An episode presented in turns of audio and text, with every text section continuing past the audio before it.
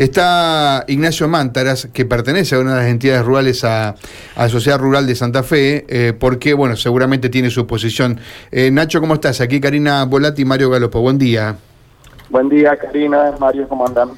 Bueno, contanos, porque uno supone que es la, lo, que, lo que ustedes no esperaban, ¿no? por lo menos no, no esperaban que llegue este momento, aunque desde hace algunos días se venía hablando. ¿Qué opinión tienen y qué es lo que puede ocurrir, Ignacio, en torno a este tema?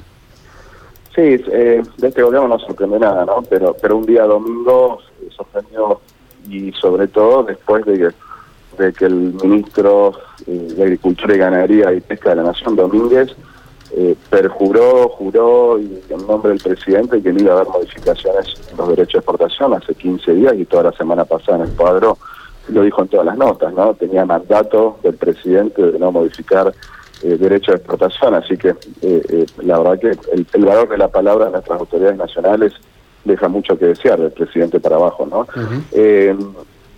acá se suspenden los, registros, ¿no? esto siempre es un anticipo a modificaciones en las alícuotas, ¿no? refiere solamente a lo que es harina y aceite de soja, ¿no? que estaban con un diferencial de dos puntos en relación al poroto, eh, diferencial muy cuestionado. La verdad que las entidades no nos gustan mucho esto, los diferenciales, porque esos dos puntos eh, muchas veces no sabemos cómo se aplican, digamos, ¿no? Generalmente los productores eh, vendemos nuestros nuestros granos, se nos aplica un derecho de exportación de 33%, aunque el destino sea eh, y aceite, y esos dos puntos se lo quedan los intermediarios, concretamente a veces los, los mismos aceiteras y exportadoras, ¿no? Entonces, eh, estas alícuotas diferenciales generan distorsiones en los mercados, corregir eso no está mal, el problema es que el gobierno lo corrige hacia arriba y no hacia abajo, digamos, ¿no? Sería lo más deseable hubiese sido que eh, se cierre lo que es poroto y que se nivele hacia abajo poroto con A31 con, con harina y aceite y no al revés. Así allá claramente hay una, una intención, una necesidad del gobierno se estima que son 410 millones de dólares que, podría recaudar con esto, si se concreta, esto hay que esperar boletín oficial, ¿no? Pero si se llegara a concretar, eh, eh, implicaría ese puñado de dólares eh, y es el árbol que tapa un gran bosque que es toda una, un, complejo agroindustrial y todo toda una, una campaña por delante en manos de los productores, dos años por delante con este gobierno, de los productores realmente eh, ya se encuentran muy desanimados por esto de que nos cambian las reglas de juego permanentemente. La soja está implantada, no, eh, venimos de una sequía, tenemos soja implantada, los productores ya sembraron, eh, enterraron dólares bajo la tierra y en plena, mientras produce, se produce la campaña y esperamos que esa planta no, no, no haya sufrido tanto por la sequía, se cambian las reglas de juego, ¿no? La verdad que es, un marracho. Eh, Ignacio, em, el gobierno lo que pretende también, eh, y esto no, lo dije en mi análisis inicial porque estabas al aire, pero es desacoplar los precios internos. Eh, ha aumentado el, trigo, no solamente que el que Argentina vende, sino también el que consumimos, y a partir de eso todos los derivados, la harina, etcétera, etcétera. Em, ¿Vos no crees que hay algún algo para justificarlo acá, el hecho de que, bueno, eh, la gente está, pagando el pan más caro y a lo mejor desacoplando mm, los precios internacionales de los locales, ¿puede haber algún, algún beneficio para el consumidor? En el caso puntual del que estamos hablando, lo que es soja, el 93% se exporta, o sea, los, argentinos consumimos muy pocas hojas, ¿no? Salvo las milanesas de soja y que gobierno esté pretendiendo que no se vaya a meter a la milanesa de soja, pero el 93% se exporta, así que en lo que es soja y, y, la, y la, novedad de ayer, no tiene no, no, no tiene relevancia el mercado interno, ¿no?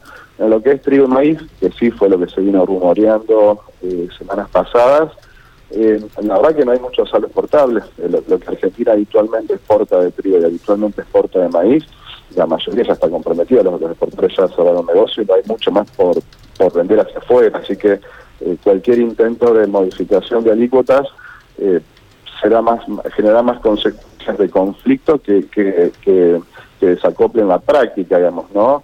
Eh, obviamente, eh, primer dos temas. Uno, que eh, el gobierno nacional, a partir del 31 de diciembre, está complicado legalmente para, para modificar derecho de exportación, porque las facultades se, se, terminaron. Digamos, aquella delegación que establecía la ley de solidaridad y emergencia de diciembre de 2019 le ponía un tope hasta el 31 de diciembre del 21 y hoy el gobierno estaría limitado legalmente, más allá que siempre va por la frontera de la legalidad, de, de, de, de modificar alícuotas.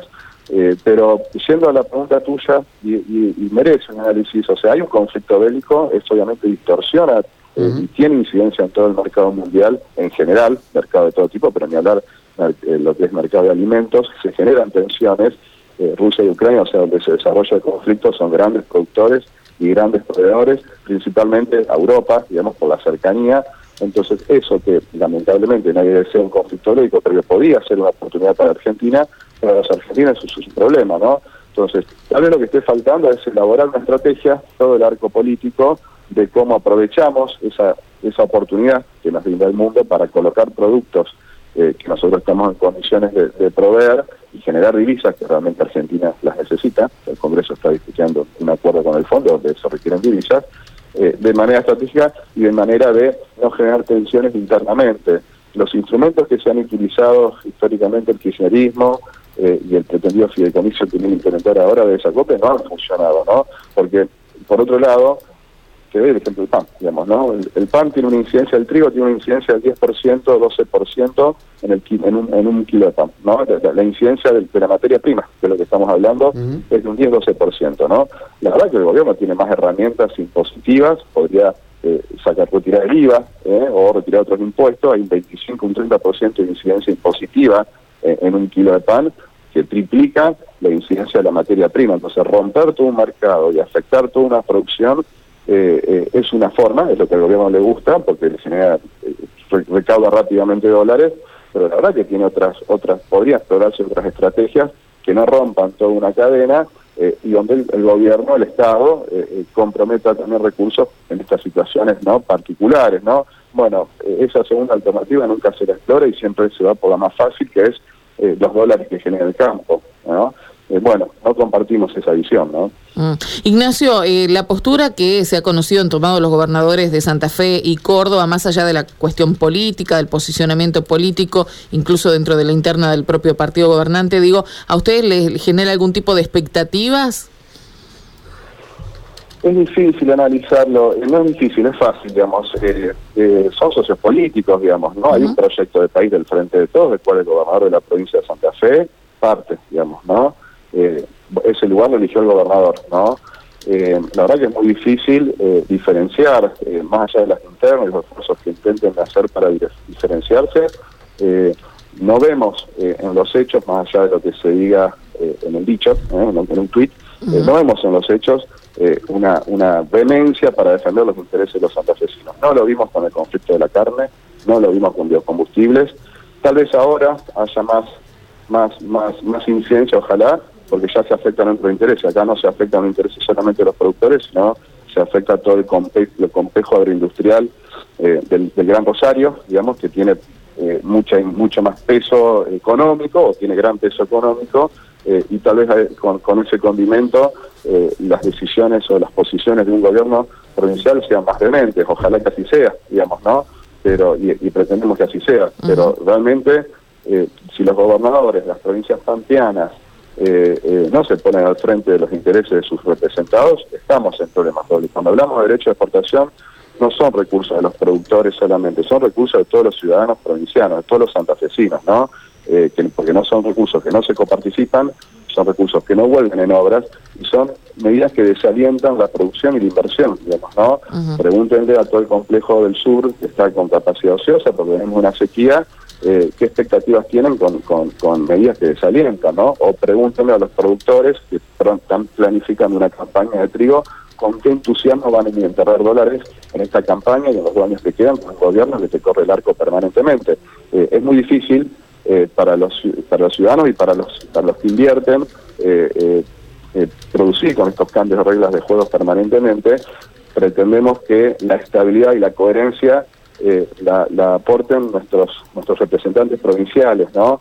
Bueno, hasta el momento no hemos visto grandes grandes esfuerzos en, defender esos intereses locales. ¿no? ¿Y qué puede generar esto en las entidades del campo? Digo, ¿Cuál puede ser la reacción ante estas medidas?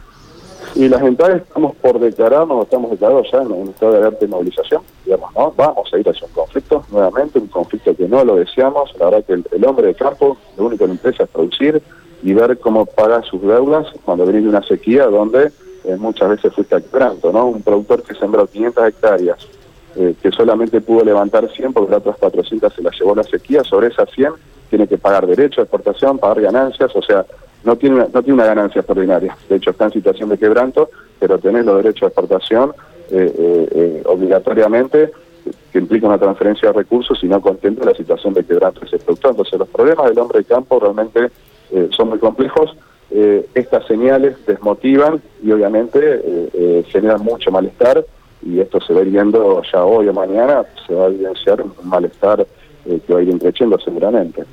Eh, ¿De qué tipo de protesta? ¿Crees que pueda haber algún escenario como fue el inicio aquel eh, ocurrido hace algunos años atrás? hay productores que están pidiendo y están pidiendo a los dirigentes replicar aquel 2008, es el mismo escenario, marzo, recuerden que el 12 de marzo, el viernes fue el aniversario, fue después un escuadro donde el gobierno eh, anunció eh, con entusiasmo que el campo era el sector más dinámico, etcétera, se replican mismos escenarios, mismas circunstancias, mismos actores. Eh, las entidades no queremos ir hacia un conflicto, los productores no quieren ir hacia un conflicto. Argentina no está para un conflicto de este estilo. Realmente la, situación de pobreza y la, situación macroeconómica indica que Argentina no de ninguna manera puede ir un conflicto sectorial en algún punto pero que compromete eh, eh, a la actividad que está generando hoy la, las divisas que el país necesita. La verdad que eh, ir hacia un conflicto sería un error, salvo que el gobierno realmente tenga alguna visión política que un conflicto de ese estilo le traiga le traiga algún resultado político, digamos, ¿no? Bueno, una visión muy mezquina de la realidad, pero bueno, con, estos actores todo puede pasar. Ignacio, gracias por, por estos minutos, muy amable. No, gracias a ustedes, que tengan buen día. Gracias.